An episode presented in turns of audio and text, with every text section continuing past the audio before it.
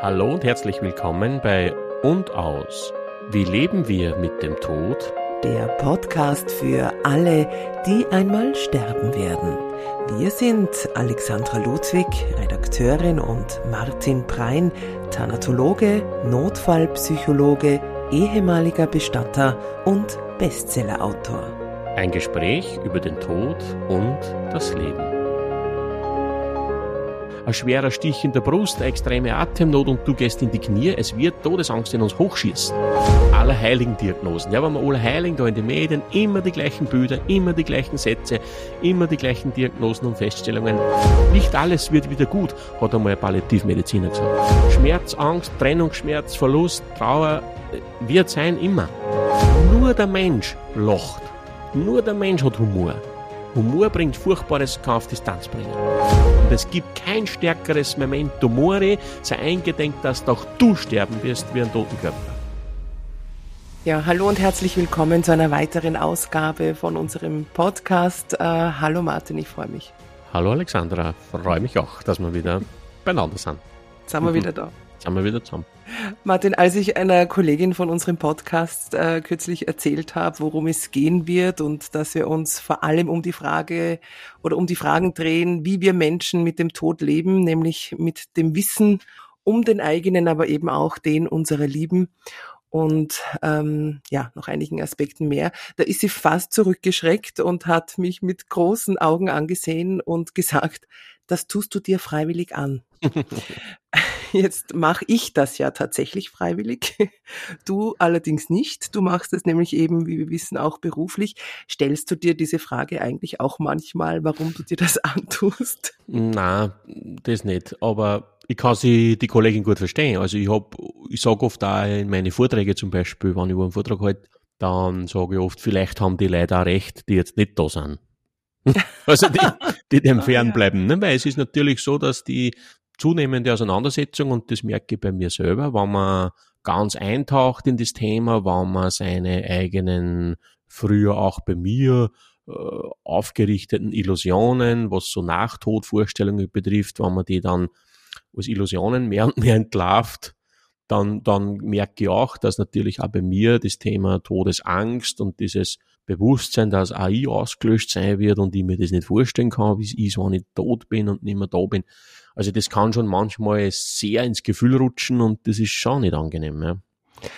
Ja, also das kann ins Gefühl rutschen und kann aber so, was ich beobachte, einfach auch in so ein Nichtgefühl rutschen, also in so eine, ja, Frage- und Bewegungslosigkeit meinerseits. Du, du meinst Frage- und Bewegungslosigkeit, weil du du nicht vorstellen kannst, wie es ist, wenn du tot bist, oder genau. Deinen genau. eigenen, dein eigenes Todsein betreffen. Ja, mein eigenes Todsein betreffen, aber auch, also, dass ich ja weiß, dass es irgendwann aus sein wird, ich ausgelöscht äh, sein werde. Also auch das überfordert ja. mich eigentlich. Naja. Naja, aber meistens können wir mit dem recht gut umgehen, mit dem, was du jetzt gesagt hast, dieses irgendwann werde ich ausgelöscht sein.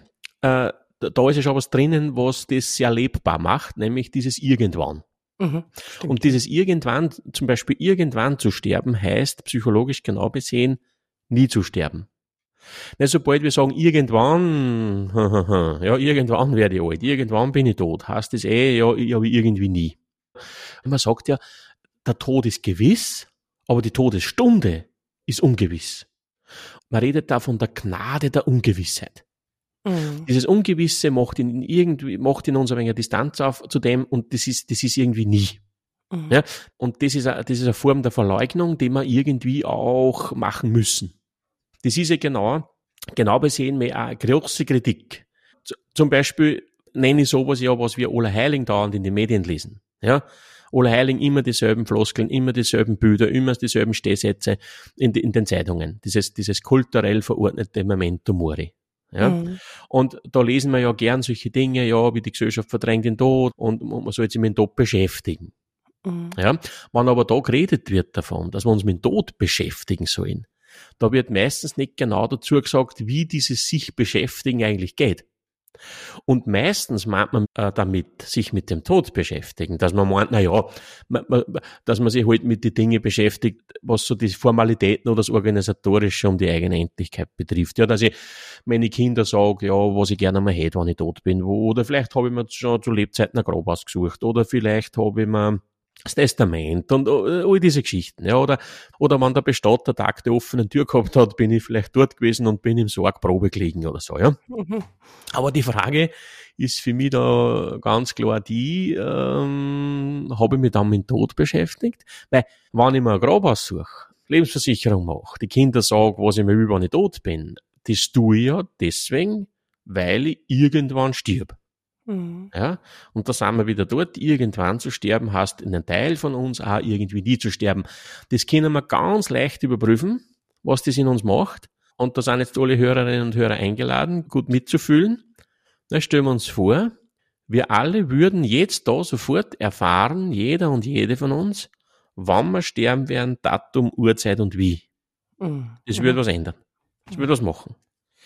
Das wird was machen, ja, und das wird was massiv verändern, das wird uns auf jeden Fall schrecken und entsetzen vielleicht, weil mhm. da, da, da wird gerüttelt an dieser, an dieser Verleugnung ein Stück weit. Ne? Und da, ich, ich erzähle auch gerne in meinem Vortrag, äh, gibt es ein schönes Beispiel von einem Ehepaar, was das meint, na, irgendwann zu sterben heißt nie zu sterben. Äh, und vor allem meistens, wenn wir über den Tod reden, dann ist es auch oft so, dass man sagt, ja, aber die anderen sterben aber. Ne? Also wir können den Tod ja auch nur durch die anderen erfahren eigentlich. Mhm. Ja? Selber kannst du ihn ja wahrscheinlich gar nicht erfahren. Die Frage ist nicht zu beantworten, ob wir selber, ob ich meinen Tod je erfahren kann.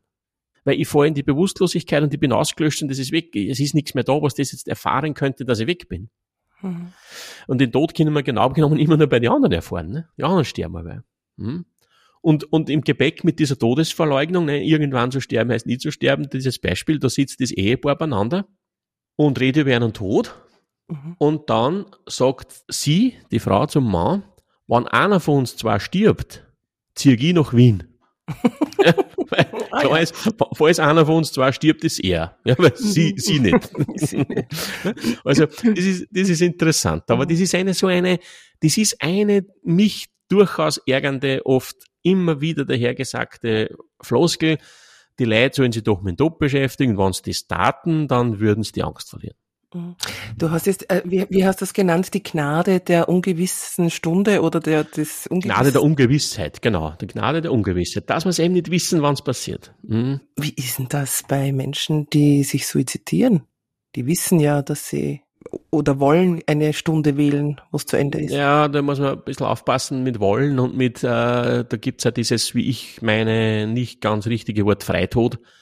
Äh, Menschen, die einen Suizid begehen, müssen wir davon ausgehen und lehrt uns die Psychiatrie und äh, bereits der Erwin Ringel, der Pionier der Suizidforschung in Österreich, ähm, dass es beim Suizid zu ganz massiven psychischen Einengungen kommt. Und man darf sich auch nicht täuschen lassen von außen besehen. Es ist oft so, dass Menschen, die das Leben nehmen, ja nicht sterben wollen, sondern wollen, dass der Zustand aufhört. Mhm. Das sehen wir auch bei Menschen, die sterbend sind, die schwer krank sind, massive Schmerzen haben, alles schon sehr, sehr schlecht ist. Da ist es oft so, dass die jetzt nicht sterben wollen im Sinn von Danke, über weg und will euch alle verlassen und meine Lieben hinten lassen, sondern es geht vielmehr darum, dass endlich dieses Leid aufhört und dieser Zustand aufhört. Und ähnliches kann man beim Suizid manchmal wahrscheinlich finden. Also wir können schon als Menschen in Situationen kommen, ne, wo das Leiden so groß wird, der Schmerz so groß wird oder die Vitalität so da niederliegt, dass wir nur mehr darin den, den, den letztlichen Ausweg erkennen wollen ne, und, und, und uns hingeben. Ne. Aber das ist genau genommen auch ein bisschen so eine, mm, eine sich sich versuchende sich Einredung mit dem Tod eh äh, versöhnt zu sein, wann Menschen oft so sagen, na ja, du, ewig leben war ja auch nix. Also ja, darüber ja, habe ich auch leben. nachgedacht. Das war ja furchtbar, ewig. Und ich glaub das gar nicht. Ich glaub's nicht. Wenn ich immer halbwegs vital bin, so wie jetzt mitten im Leben, ja, glaube ich nicht, dass irgendwann einmal wer lebenssatt werden würde. Mhm. Wenn man immer vital und fit ist und das weitgehend tun kann, was ich tun will, Mhm. Kann ich mir nicht vorstellen. Also das würde ich nicht so sicher behaupten. Also, dass, dass man irgendwann sagt, du, jetzt habe ich weg nur vom Fashion-Erleben auch und vom, das muss ich jetzt nicht mehr haben. Ja? Und dass ich sicher, wie es meine Kinder und Enkelkinder geht, gell, hau einen Hut drauf. Ne? Mhm. Das ist eher. die Neugierde, was passiert in der Welt. Also darüber habe ich lustigerweise auch äh, ich glaube, heute in der Früh nachgedacht. Keine Ahnung warum. Äh, eben ist mir auch dieser Satz eingefallen mit, ähm, na, ewig leben möchte ich nicht, ja. ja. Ähm, oder dass man das halt so oft hört und ich immer gedacht, na oh, doch, ich eigentlich schon. Aber ja, natürlich genau. vorausgesetzt, man ist halbwegs irgendwie fit. Und dann ja. haben wir gedacht, na ja, natürlich wird es ja auch Umstände oder könnte es natürlich dann auch Umstände geben, wo man sich denkt, mein Gott, jetzt würde ich gerade nicht so gern leben. Und dann habe ich mir gedacht, das kleines Exit-Szenario, äh, man sagt ja, der Schlaf ist der kleine Bruder des mhm. Todes ist, mhm. dann würde ich einfach einmal ein, zwei Jahre schlafen. ähm, da gibt's dann sicher Medikamente und dann schaut die Welt vielleicht schon wieder ganz anders aus. ja, genau. Ja, das war eine Lösung. Ja, also gut, eine super Idee. Aber ich glaube das gar nicht. Also ich glaube einfach, da machen wir aus der Not eine Tugend. Nicht, dass wir sagen, weil es ja den Tod gibt, wo wir eh nicht auskennen, ja, hinten und vorn, ja. Wie man bei uns sagt, man kann es nicht beim Arsch nicht aus, ja. Und jetzt machen wir halt was der Not dazu geht. Ne? Du, oh, das war eh nix ewig leben. Ne? So quasi, was ich nicht will, dass man mir tut, füge ich mir lieber selber zu, ja, so irgendwie. Also, die, differenzierter betrachtet wird das immer alles waglert. Mhm. Ja, wir, ich habe jetzt da neulich einmal gelesen, äh, im Zusammenhang mit dem Tod natürlich, dass wir vieles, viele dieser Vertröstungen und dieser Verklärungen und dieser uns selbst gemachten Einredungen, dass wir die gern dabei belassen, eher bei, beim Ungenauen. Also, ja, also man sagt halt das so und hinterfragt es nicht mehr weiter und passt. Ja, man, man bleibt ungenau dabei. Hm, man schaut nicht genauer hin. Also auch bei diesen ganzen Nachtodideen, ne, dass dann eh jenseitiges Leben gibt und so weiter, da, da, schaut man lieber nicht genauer hin, dass das eigentlich naturwissenschaftlich gesehen und menschheitsgeschichtlich gesehen eher nicht sehr plausibel ist. Mhm. Aber lieber schauen wir nicht genau und passt. Hm? Mhm. Also man will nicht ganz genau, dann doch nicht. Ne? Und in diese Kerbe schlagen ganz gern, das ist, finde ich so faszinierend, diese allerheiligen Diagnosen. Ja, wenn man Allerheiligen da in den Medien immer die gleichen Bilder, immer die gleichen Sätze, immer die gleichen Diagnosen und Feststellungen. Ne, das wird quasi immer jedes Jahr gleich dargebracht. Die Leute lesen es mehr oder weniger. Ich glaube nicht, dass das die meisten nur interessiert, weil ich eh jedes Jahr dasselbe lese. Und, aber man wird wieder bestätigt in diesen kurz gemachten, ja, meistens sind es ein wenig so Vertröstungen und Illusionen und passt und fertig und das war's wieder. Ja? Und das ist auch natürlich eine Form der Verdrängung des Todes. Hm? Mhm. Nicht um sein, nicht, nicht sein eigentliches wie soll ich sagen, sich seiner eigenen Substanz nicht annähern. Also was macht's eigentlich mit uns? Was ist mhm. eigentlich in unseren tiefsten Seelen? Das lenkt ja auch alles wieder ja. davon weg. Na, na klar. Also und da, da hätte ich schon gern oft die Medien mehr auch in der Pflicht, dass sie als, als auch oft sich wähnendes Aufklärungs- oder wie sagt man, Bildungsauftrag und was auch immer sich wähnende Instanz mhm. da oft auch mehr Zeit und Raum dem Thema gibt, auch unterm Jahr, sich da einer wirklichen Auseinandersetzung einmal zu stellen. Ja, und nicht immer gleich so äh, lechzend nach eins, zwei, drei Wellness-Antworten. Ja, wie soll man umgehen mit dem Tod? Aha, so, ja, passt, aber dann lebt man intensiver und ist eh recht. Ja, mhm. meistens zu, zu Recht für mehr kommt's dann nicht. Ja, und das ärgert mich einfach. Ja. Ja, du, du, das ärgert dich und das ist ja auch das, was dich nervt, was man auch, auch spürt und ich, ich besonders, weil ich dich ja auch schon länger kenne und wir da schon öfter drüber geredet haben äh, und eben, dass vieles von diesem gängigen, klischigen Gerede über den Tod du einfach mittlerweile unerträglich findest. ähm, Gibt es eine Art Trigger-Ranking für dich oder äh, was du also, so gar nicht mehr hören kannst? Naja, da, da, da rangieren äh, gleich mehrere so mhm. eigentlich auf Platz eins. Also da gibt's ja ganzes allerheiligen Diagnosenbündel. Naja, also Punkt eins ist oft dieses, ja, der Tod gehört ja zum Leben. Ja, das ist, da, da will man einerseits sozusagen darstellen, na Leute, schaut, akzeptiert doch, was davor ist.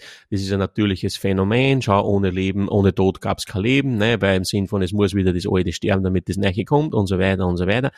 Das sind halt sehr schöne, rationale, sich der Rationalität bedienende Einsichten in, ins Naturgeschehen, ja, mhm. die aber nicht im entferntesten wahrscheinlich diese in uns auftauchende Todesangst berühren können, wann es bei uns soweit ist.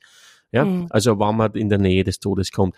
Oder was mich auch so ärgert, ist diese Aussage, oder was auch um Platz eins sich dauernd ringt, ist diese Geschichte mit, die Gesellschaft verdrängt den Tod oder die Leute verdrängen den Tod. Also da, da, muss man auch ganz genau hinschauen. Also äh, die Gesellschaft verdrängt den Tod, das, das, das kann man, was ist die Gesellschaft und was ist der Tod? Also was mhm. meint man mit Tod?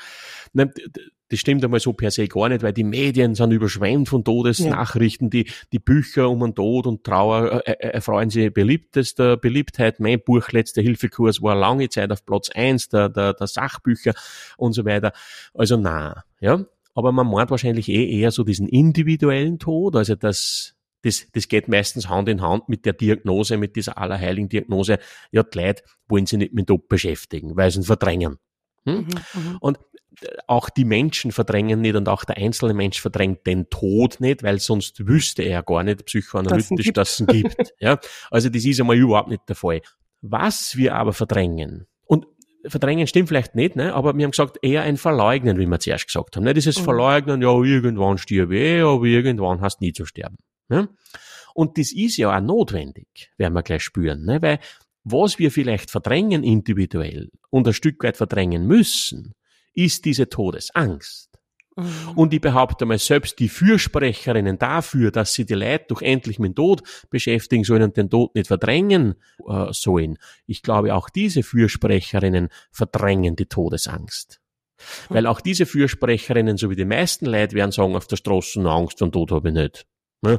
Wie ich stirb, das ist mir nicht wurscht, aber Angst zum Tod habe ich nicht.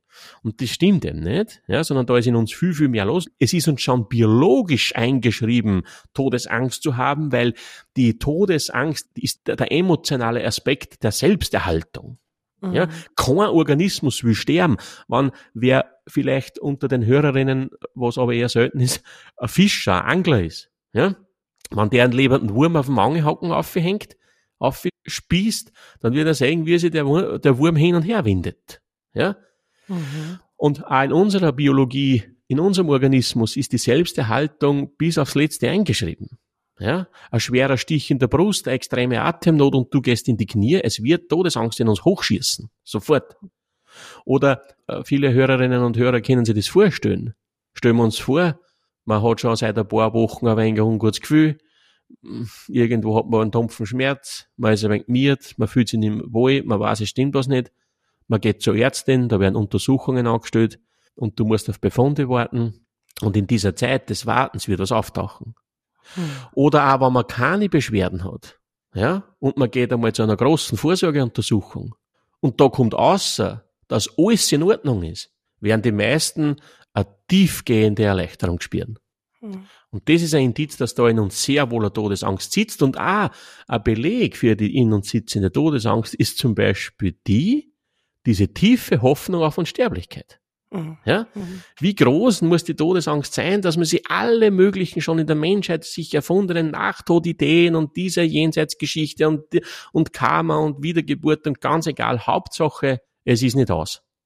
Mhm. Und es gibt einen wunderschönen Satz vom Philosophen Wetz, den ich sehr verehre, der da sagt, nicht also sinngemäß, dass die Hoffnung auf ein ewiges Leben ist die vornehmste Form der Todesangst. Er sagt also die Tarnkappe der Todesangst. Ja? Und das kann man daran sehen, ne? wenn solche Nachtodvorstellungen, dass eh was kommt und da irgendwas geht ja weiter und na, Energie geht ja nicht weg, ne, und das Universum und na, das, das, irgendwas bleibt oder man geht in die Natur auf, ne, man schau, wenn ich die, wenn ich meinen Leichnam da begrabe oder die Aschen zum Baum zu wie du, dann bleibt das ja irgendwie da, ne, das tröstet scheinbar. Und wir können das daran sehen, dass diese Vorstellungen ganz viel Ängste abstabilisieren, weil wenn man diese Vorstellungen ein bisschen ankratzt, kann es sein, dass der, der da kratzt an dieser Vorstellung, ein bisschen mit Aggression belegt wird. Hm? Das merke ich ja, wie Leute auf mich reagieren, wenn ich sowas sage. Mhm. Das ist nicht so angenehm. Ne? Ich werde auch schon ganz unruhig. Ja, genau. Wir werden jetzt auf diesem Podcast vielleicht auch viel E-Mail kriegen, wo man, wo man uns ganz klar erklärt, nein, nein, nein, nein, nein, nein, da täuscht sich. Da siehst du was nicht, lieber Brian. Aber dieses, du hast mich gefragt, um diese Ranggeschichte der Allerheiligen Darf ich da vielleicht noch mal kurz einhaken, bevor wir zu ja, deinem ja, Ranking ja. zurückkommen? Weil du sagst, äh, natürlich erfährst du oft oder vermutlich viele, die da an diesen Unsterblichkeits-, Möglichkeitsfantasien äh, rütteln, auch Ungemach ein Stück weit.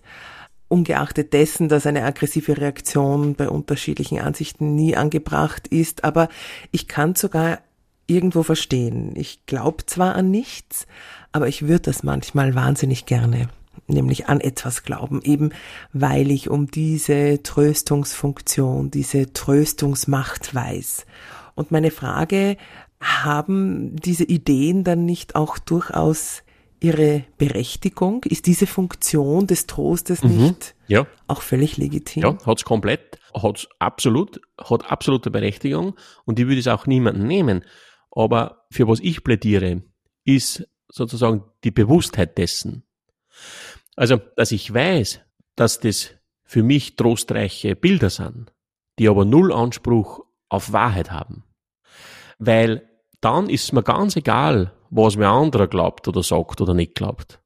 Aber das ist es vielfach nicht. zum Beispiel institutionalisierte Religionen müssen ganz stark das, wie soll ich sagen, die In-Group-Idee verteidigen und die Out-Group-Idee ja sogar ein Stück weit bekämpfen. Ja? Das ist zum Beispiel eine mögliche schädliche Auswirkung, wenn ich nicht erkenne, um was es sich dabei handelt, was wir da jetzt besprechen, ne? zum Beispiel. Mhm. Ja. Dass eben jemand den Anspruch erhebt, seine Wahrheit ist, wahr. ist die einzige das ist wahr. Wahrheit. Und die muss verteidigt werden. Und äh, da, da kann man es immer halten, immer halten mit dem äh, Zitat von Kurt Tucholsky, der da sagt, ich glaube jedem, der die Wahrheit sucht, ich glaube keinem, der sie gefunden hat. Mhm. Und das ist ja auch das, was uns Menschen verbindet und es ist ja allzu menschlich, sich da Illusionen zu machen, sich drüber zu trösten. Wir machen sie so viele Illusionen, ja. Wir machen sie so viele Illusionen im Leben und wir leben weitgehend in Illusionen und das müssen wir ein Stück weit. Auch die Hirnforschung zeigt uns da immer mehr auf, ja. Mhm. Äh, über was wir uns als Illusionen machen oder was eigentlich als Illusionen sind. Selbst unser Ich-Bewusstsein dürfte Illusion sein. Der freie Wille ist eine Illusion, sagt uns die Hirnforschung mittlerweile. Aber das wollen wir natürlich nicht hören, das werden wir mit Händen und Füßen ab, weil dann haben wir nicht mehr diese Krone der Schöpfung und diese Spitze der Evolution natürlich. Ne? Mhm. Tut uns wieder weh, nimmt uns wieder so einen Status der Besonderheit. Ne? Das was auch ein wenig über diesen, über dieses Ausgelöschtsein hinwegtröstet. Jetzt haben wir so eine Spitze der Evolution und dann verwesen wir uns aus. Das kann's ja nicht sein. Das kann's nicht sein, sagen wir. Ne? Das muss einen Sinn haben. Das, das gibt's ja nicht. Und weißt warum also Nachtodideen und das Nachher, was ist, was auch immer, ganz egal was, warum das so bedeutsam ist, um erlebtes und stattfindendes Unrecht in dieser Gegenwart oder in Diesseits auszuhalten. Weil man sagt, was diese Vertröstungen und diese Nachtodgeschichten betrifft, ja eigentlich auch, aber irgendwann geht alles in Wohlgefallen, in Liebe auf. Oder es hat einen Sinn oder es gibt einen größeren Plan. Genau, genau und vor allem gibt es wahrscheinlich eine Gerechtigkeit. Jetzt können vielleicht die Hundling tun, wie wollen und uns einlegen und uns Leid erzeugen, und, aber irgendwann gibt es eine Gerechtigkeit. Und ich genauso wie der Gott oberste Minister komme ins Jenseits. Und auch für mich gibt es diese Nachtodgeschichte. Das war ja kirchlicherseits nicht immer so gedacht. Die Kirchen, die katholische Kirchen zum Beispiel, hat ja ganz lang bis zur Zeit der Reformation, bis der Luther dann aufgeräumt hat, ja, äh, hat diese Ablassgeschichte ja ins Unendliche gesteigert. Und äh, Ablass hat Kassen weitgehend materieller Ablass und das hat Kassen ganz viele Leute können sich das nicht leisten. Jetzt war natürlich die Leute, die den materiellen Ablass nicht leisten haben können, der Zugang ins Jenseits weitgehend versperrt. Und der Luther hat mit dem aufgeräumt und der Luther hat auch etwas gemacht, was uns sehr wichtig ist jetzt auch bei diesen anderen Vertröstungen, ne, dass sozusagen zu so einer Demokratisierung des Jenseits gekommen ist. Ne. Jeder kommt hin und alles ist, geht dann in Liebe auf und was auch immer. Aber es hat seine Berechtigung. Freilich hat alles seine Berechtigung, aber und das werden wir wahrscheinlich auch in den weiteren Folgen immer wieder mal äh, tief einarbeiten, ne, dass, dass es schon sehr erkenntnisreich sein kann, wenn wir uns vielleicht ein bisschen dieser in uns schlummernden Todesangst mehr, mehr annähern und erkennen, was wir eben alles tun und tun müssen, um damit fertig zu werden und was wir vielleicht auch ein Stück weit mit uns tun lassen. Hm? Mhm wir sind natürlich auch aufgrund dieser Ängste, die wir uns in uns in Schach halten, die wir nicht wahrnehmen. Ne? Die Menschen werden jetzt sagen, uns das ja, mein Gott, rede über da Ängste, Ängste, wir gar nicht Ängste. ja, Glaube ich nicht. Ja, und da, was wir kulturell, gesellschaftlich mit uns tun lassen, diese Ängste nicht spüren zu müssen, ne? Das wäre schon der Auseinandersetzung wert und das werden wir auch da probieren. Ja? Mhm. Ist ja generell auch das Thema Angst so spannend, weil äh, da fällt mir immer sofort der Satz ein, den man schnell hört, Angst ist ein schlechter Berater. Mhm. Äh, vielleicht äh, wollen wir hier versuchen, ihn dennoch äh, zu Wort kommen lassen, mhm. diesen mhm. Berater. Vielleicht äh, ist er gar nicht so schlecht in manchen Belangen. Genau, du hast das einmal geprägt, die Aussage, wir sind Angstanalphabeten. Mhm. Also, dass Angst in unserer Gesellschaft oder auch in uns nicht sein sollte. Und Angst mhm. sollte man aber gleich überwinden können. Und so meint man das auch so plump beim Tod. Naja, schau, setz dich halt auseinander, äh, redst halt viel über den Tod, lest halt Sachen Wochen, machst ein Seminar, gehst zum Bestatter Probeling in Sorg und machst vielleicht eine Sterbebegleiterausbildung und dann stellt man sich quasi der Angst und dann kann man sie überwinden. Mm, da ist auch immer sofort dieser Lösungsdruck. Genau. Ja, und das geht irgendwie so mit dem, so wie man es halt in der, in der Verhaltenstherapie, in der Psychologie macht, mit dieser Konfrontationstherapie. Ne? Wenn ich mhm. Flugangst habe, dann kann man das therapeutisch angehen ne? und dann kann man den zuerst stabilisieren, den Klienten, und dann geht man mit ihm genau in die Angst ein. Dann fliegt man mit ihm. Ja? Und das ist dann Herz auf. Ne? Und ich behaupte, dafür ist diese Todesangst zu mächtig, zu groß und zu tiefgehend und dass das in der Form gelingen kann. Und naja. Naja, also wir können jetzt nicht das Sterben üben oder das Todsein uns damit so stark konfrontieren jetzt, äh, wie du diese Konfrontationstherapie äh, benannt hast, aber man kann schon dieser Todesangst vielleicht ähm, punktuell für kurze Momente äh, begegnen, ohne genau. sofort einen, genau. einen Lösungsdruck, genau. eine Idee oder so zu haben. Genau. Und da muss ich jetzt auch dazu sagen, da müssen wir jetzt ergänzend sagen und jetzt für der Vollständigkeit halber, es mag Menschen geben, wo das alles nicht zutrifft, was wir da sagen. Ja, mhm. vielleicht gibt es Menschen, die sagen, ich habe keine Angst und die wird nicht auftreten und da tritt er nicht auf und der hat sich mit dem versöhnt und das passt und der geht dann da auch in den Tod hinein, wurscht wie er ausschaut, so schwere Erkrankung ist, ein Herzinfarkt oder Verkehrsunfall, wie er es dann auch immer erlebt, aber er kann das annehmen und das passt und, und, und ist gut. Aber es wird in den seltensten Fällen gelingen. Weil wenn wir davon reden, wir müssen uns mit dem Tod befassen und wir sollen doch den Tod nicht verdrängen, dann geht es ja oft ja auch darum, ne, das sollte man annehmen.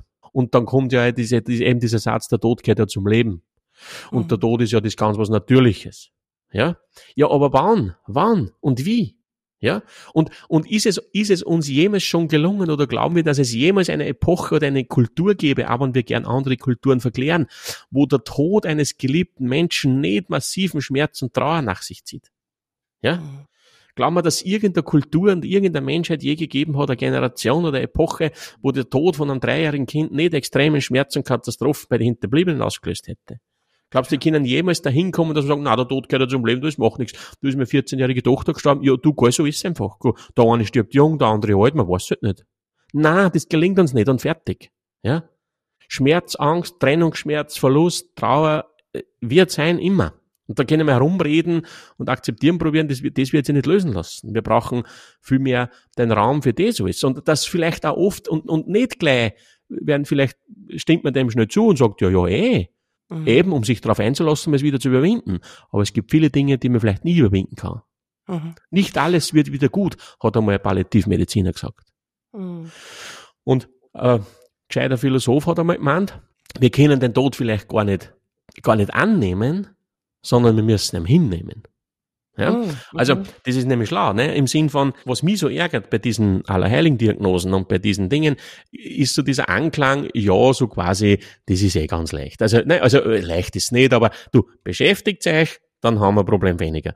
Und das Ergebnis des sich beschäftigen ist, dass man keine Angst mehr hat und dann genießt man sein Leben mehr und so her und dann haben wir keine Schwierigkeiten. Mhm. Es hat einmal, ich war einmal bei einem Interview geladen und da war dann ein, ein Kollege zugeschalten, der, der in der Pathologie arbeitet, als Pathologiehelfer, als Prosekturgehilfe, sagt man. Ja, der, der für die Pathologin in der Pathologie die grobe Arbeit macht. Ja? Und der hat halt dann auch eingeschwungen, so sage ich halt jetzt, äh, er war ja lieber Kerl, aber hat auch so ganz klassisch eingeschwungen, ja, ja, und die Leute beschäftigen sich halt nicht mit dem Tod, ja, da beschäftigen sie nicht mit dem Tod und dann tritt der ein in der Familie und dann rennen sie kopflos herum. Ja, ja eh, was denn? Ja, logisch. Ja, wenn wir an das denken, was der da sagt, da haben wir ganz gern immer das Bild im Kopf, ne, der, der 88-jährigen, 95-jährigen, in, in, in Ruhe und Stille entschlafenen Oma. Aber nicht das 15-jährige Kind. Genau. Und wenn das 15-jährige Kind, der 38-jährige Familienvater, ja, plötzlich stirbt oder an einem Krebs dahingerafft wird, dann dürfen die Angehörigen kopflos umeinander rennen und Ende. Und was bei dem Kollegen so spannend war, war dann das, diese Prosekturgehilfe, der dann in, der in dieser Prosektur arbeitet. Dann hat ihn die Redakteurin zwei, drei Sätze später gefragt, wie denn er, der einen ganzen Tag mit Leichen zu tun hat, mit dem umgeht. Wie, wie geht's ihm da? Und dann hat er was Spannendes gesagt. Dann hat er gesagt, ja, hat er gesagt, sie, das ist so, da muss man weitgehend äh, abstrahieren von den Personen. Ne? Das muss man mehr als Sache sehen, den Leichnam. Ne? Das ist der Tod und ich muss das machen, ne? objektiv im Sinn von Medizin, aufschneiden, tun, da Organ und nicht, darf man ja nicht sich zwingen lassen, dass das ein Mensch war, dass der vielleicht drei Kinder hat und so weiter. Also er muss genau das tun, was er da bekrittelt. Er muss auch auf Distanz gehen. Er muss das auch ein Stück weit verleugnen, was er da den ganzen Tag tut, oder beziehungsweise es darf auch nicht zu sehr diese Geschichte und den Verstorbenen an sich heranlassen. Mhm. Sonst wird es auf ihn zu schrecklich. Ja, spannend, oder?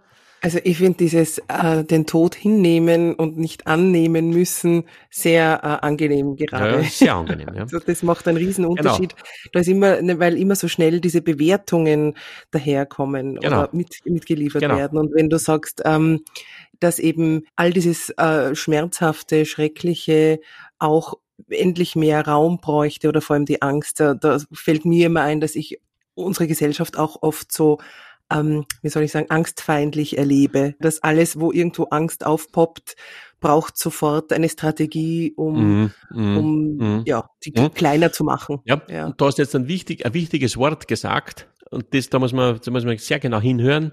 Du hast gesagt, unsere Gesellschaft.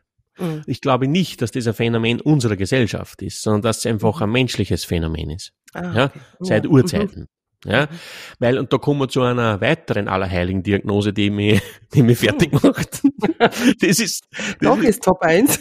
Ja, das, wir sind immer nur bei diesen Top 1 Geschichten. Also der Tod gehört zum Leben, so einen Toten verdrängen und zur Verdrängung sagen wir dann noch was schon kurz einmal. Aber da kommt nur eine jetzt, die, die, ah, die garantiert das Heier aller Heiligen, wann ist aller Heiligen, eh bald, ja, äh, wieder kommt in vielen Medien, dass man das liest, äh, irgendeine Feststellung von irgend, irgendjemandem. Ja, das ist ja heute so. Heute haben sie keinen Umgang.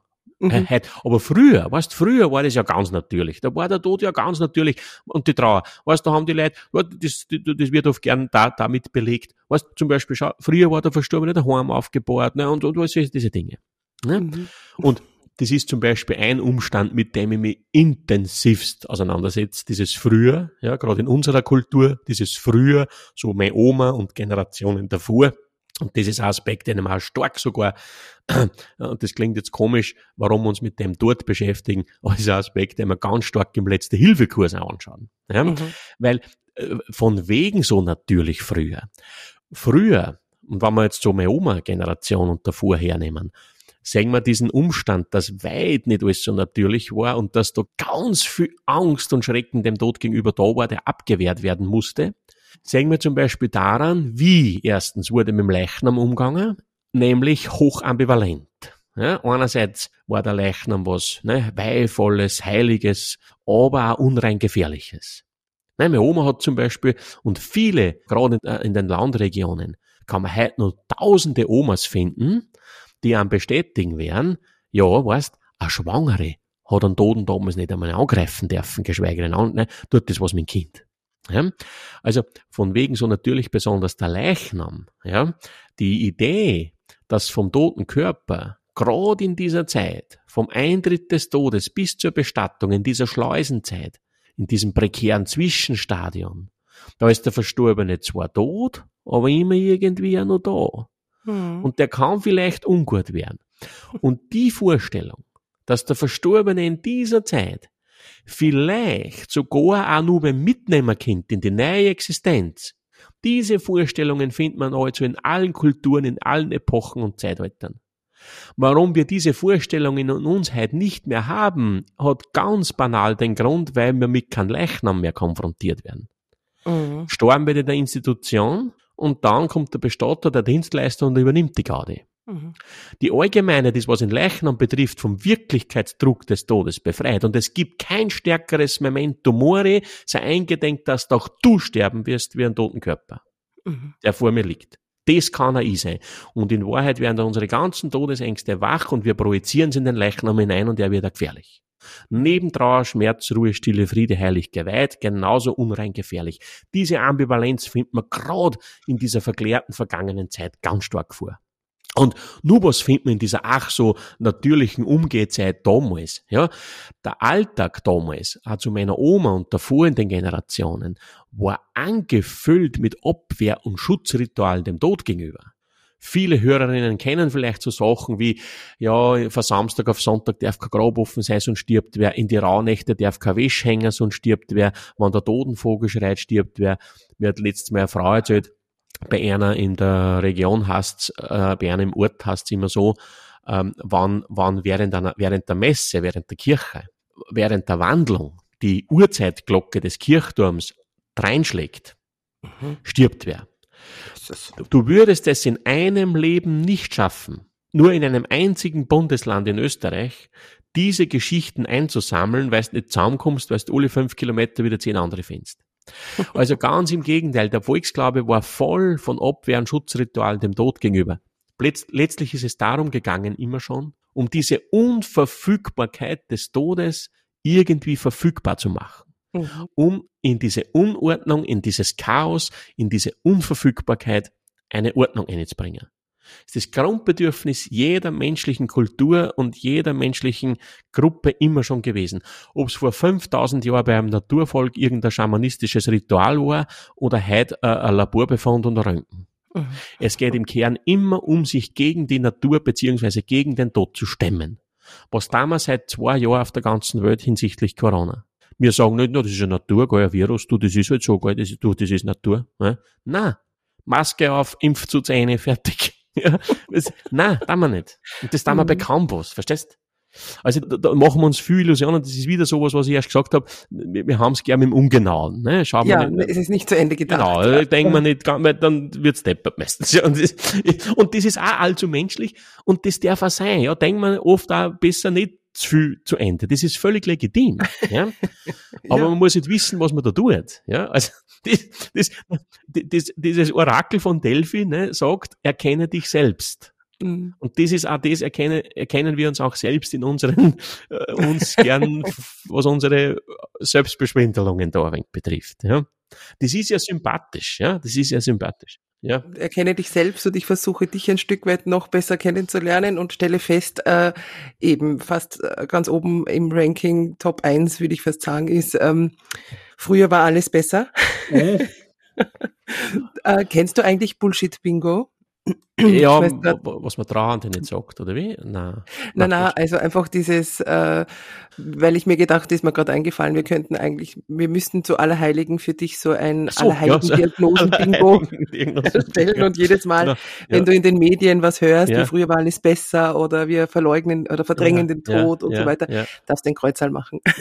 Ja. weißt du, jetzt, das ist mir noch was eingefallen, weil du gesagt hast, ähm, äh, was hast du jetzt vorher gesagt, bevor du das Bullshit-Bingo gesagt hast? Ähm, ja, weiß ich nicht mehr. Passiert mir in letzter Zeit öfter, dass man Dinge. Ich kenne das. Mh, äh, vielleicht sollte ich mehr Fischfett essen, also fürs Hirn. Knoblauch. Aber diese, diese, die, diese Allerheiligen-Diagnose, was ich da auch kritisiere, ist ja das, oder was man da kritisieren kann, ist ja das, dass diese, diese Todesbeschönigungen, diese Weichzeichnung, die man da Allerheiligen findet, ja, schau mal die Bildsprache an in den Medien, immer geht's Wickel, Friedhofsblumen, Engel oder irgendwelche Unsterblichkeits erahnen lassende Sinnsprüche. Es geht ganz schnell in solche, es hat einmal eine Bestatterin genannt, Todesbeschönigungsprogramme, ja. Also, mhm. hat schnell diese Tendenz, ja. Und das ist auch eine Form, kann man sagen, der Verdrängung oder der Verleugnung. Ja, also, ähm, ne, also nur so darf über den Tod geredet werden. Nur so wird er dargestellt medial. Nur so bebildert man. Aber ist eigentlich auch eine Tabuisierung. In ja klar, ist eine Tabuisierung. Und ich finde es dann so interessant, wann dann wer zum Thema Berufener da in die Medien redet und immer das Gleiche sagt und die Gesellschaft verdrängt um, ist es mit Tod beschäftigen und so weiter und so weiter. Und aber da nicht mehr dahinter ist, ist, ist das ja genauso eine Form der Verdrängung. Hm? Und wenn ich im nächsten Satz sage, naja, der Tod ist ja eh nur ein Übergang oder so, dann sind wir wieder bei der Verdrängung. Das haben wir eh schon mal erwähnt. Eine Form der Verdrängung des Todes ist auch seine Entängstigung. Mhm. Ja? Und ich will eh nicht jetzt hergehen und sagen, alle müssen, müssen jetzt in die Todesangst einfallen und, aber es muss mehr dargestellt werden auch die Seite, die der Tod auch hat. Mhm. Dieses Untröstliche, dieses Entsetzen, das Grauen und wie ich erst schon den Palliativmedizin erwähnt habe, nicht alles wird wieder gut. Und vielleicht auch was die Trauer betrifft. Ja, ich habe es viel mit Menschen zu tun, die einen schweren Trauer erlebt haben. Und da wird gern auch, ist man ganz schnell bei der Hand bei diesen Berichten, naja, freilich müssen die, die Betroffenen da durch das Tal der Finsternis, aber hoffnunggebend wird natürlich vermittelt und verstehe ich auch, ja, im Sinne der, die das vielleicht lesen und im Trauerfall sind dass man dann eh wieder hervorgeht, vielleicht aus, aus diesem Tal der Finsternis irgendwann und wieder ein Stück weit ins Leben finden kann. Aber es gibt auch Dinge, die wir nicht überwinden können. Mhm. Das gibt's genauso. Und das darf es auch geben. Ja? Und da müssen wir auch einen Umgang haben damit. Und da sind wir wieder beim Philosophen, wie zuerst erwähnt, ne? wir können den Tod wahrscheinlich gar nicht akzeptieren, sondern wir müssen ihn hinnehmen. Genau. Und wie wir oft viele andere Dinge im Leben hinnehmen müssen.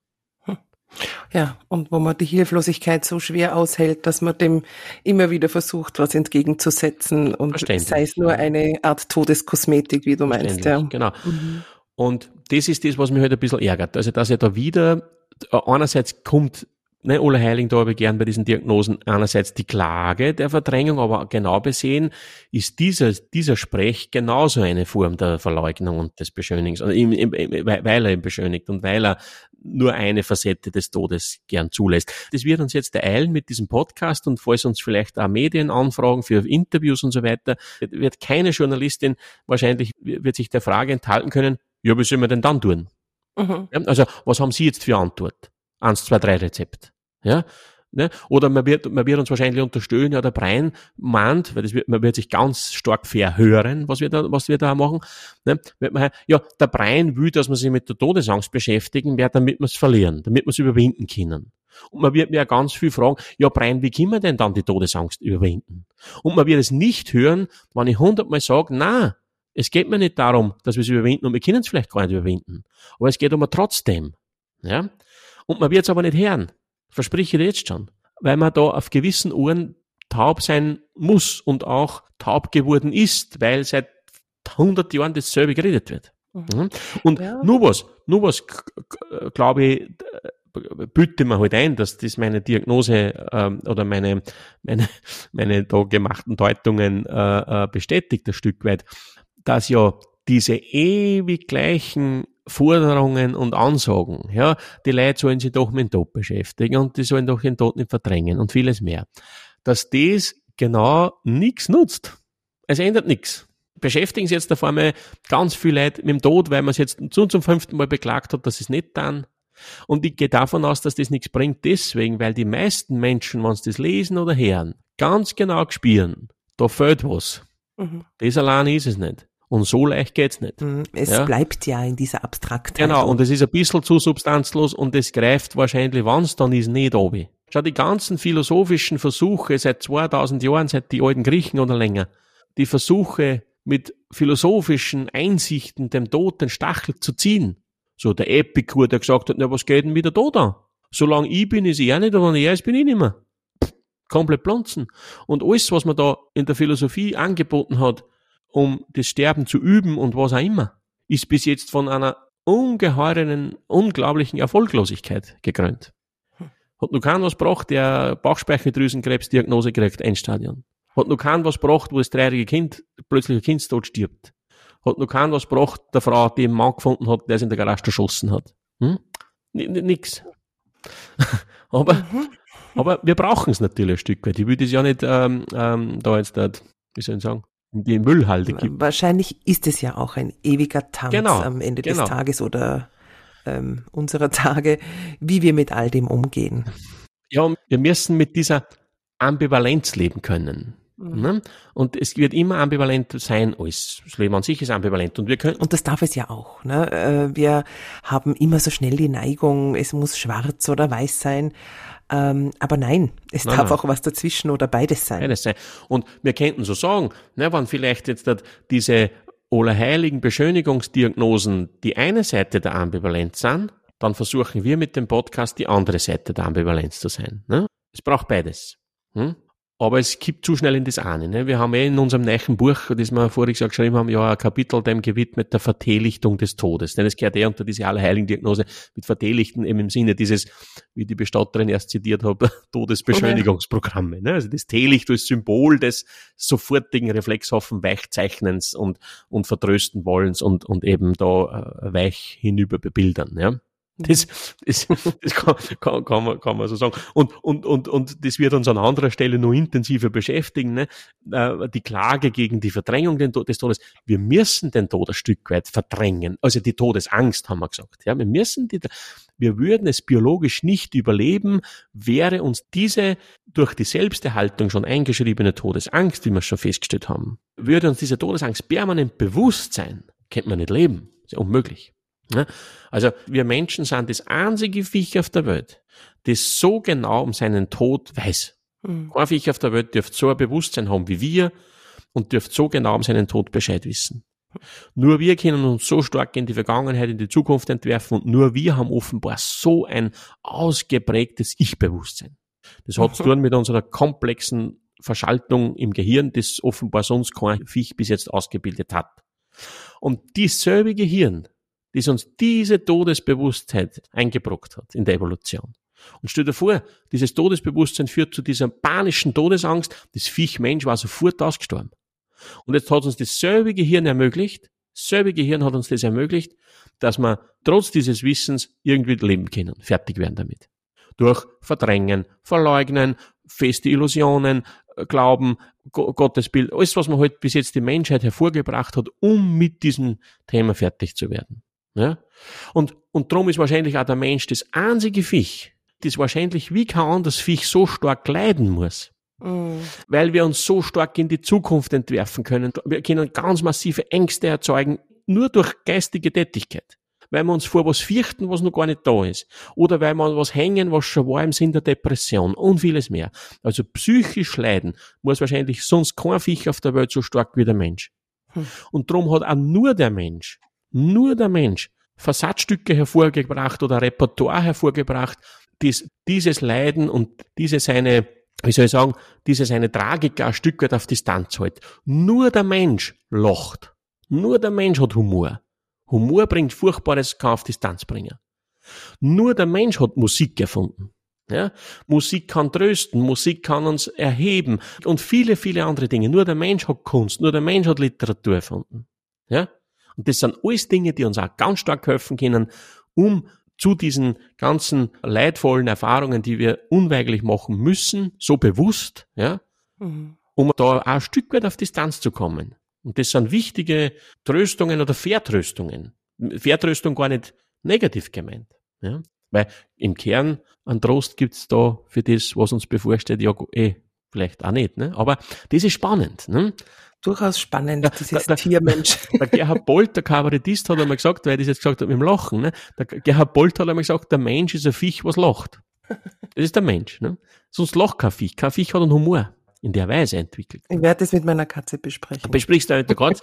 genau. Oder gibt es sogar Grinsekatzen, ne? Vielleicht sind das, ist das was anderes. Es gibt aber beim Dschungelbuch, oder? So. War da nicht nein, nein, nein, nein. Alice im Wunderland, glaube ich, ist die. Mhm. Genau, stimmt. Genau, ja. Die Grinsekatze, ja. Aber das ist, ist, ist witzig, ja. Also, dass man, mhm. Dass man. Ja, da gibt's viel genau, zu besprechen. Martin. Ja, ja, ja, ja. Da freue ich mich drauf. Und wir erwähnen auch immer wieder, dass man uns ja auch ja, äh, Fragen zukommen lassen kann oder auch kurze Erzählungen oder Sichtweisen genau. äh, oder was jemanden bewegt. Wir freuen uns da riesig, äh, wenn wir euch dann auch vielleicht mit Stimme da im Podcast äh, haben können. Ja, ich erwähne es nochmal, äh, das geht über die E-Mail-Adresse und aus at gmx.net oder auch über deine Facebook-Seite Martin Prein oder natürlich auch auf deiner Homepage findet man auch alles zu deinem, also unserem Podcast unter www.martinprein.at AT. Genau, auf der Homepage findet man sogar einen Webshop, wo es auch Dinge gibt, Produkte, die vielleicht brauchbar sind im Sinne von konkreten Hilfestellungen, was Trauer betrifft zum Beispiel, wie umgehen mit trauernden Mitmenschen und vieles mehr. Der letzte Hilfekurs findet sie dort, das Video, Datei und so weiter und, und Audiodateien und solche Dinge. Mhm. Ein Bauchladen. Ja, ein Bauchladen. Genau. Ja, ich danke dir. Danke dir auch, ja, super war's und Danke den Hörerinnen und Hörern für das sich einlassen auf dieses mhm.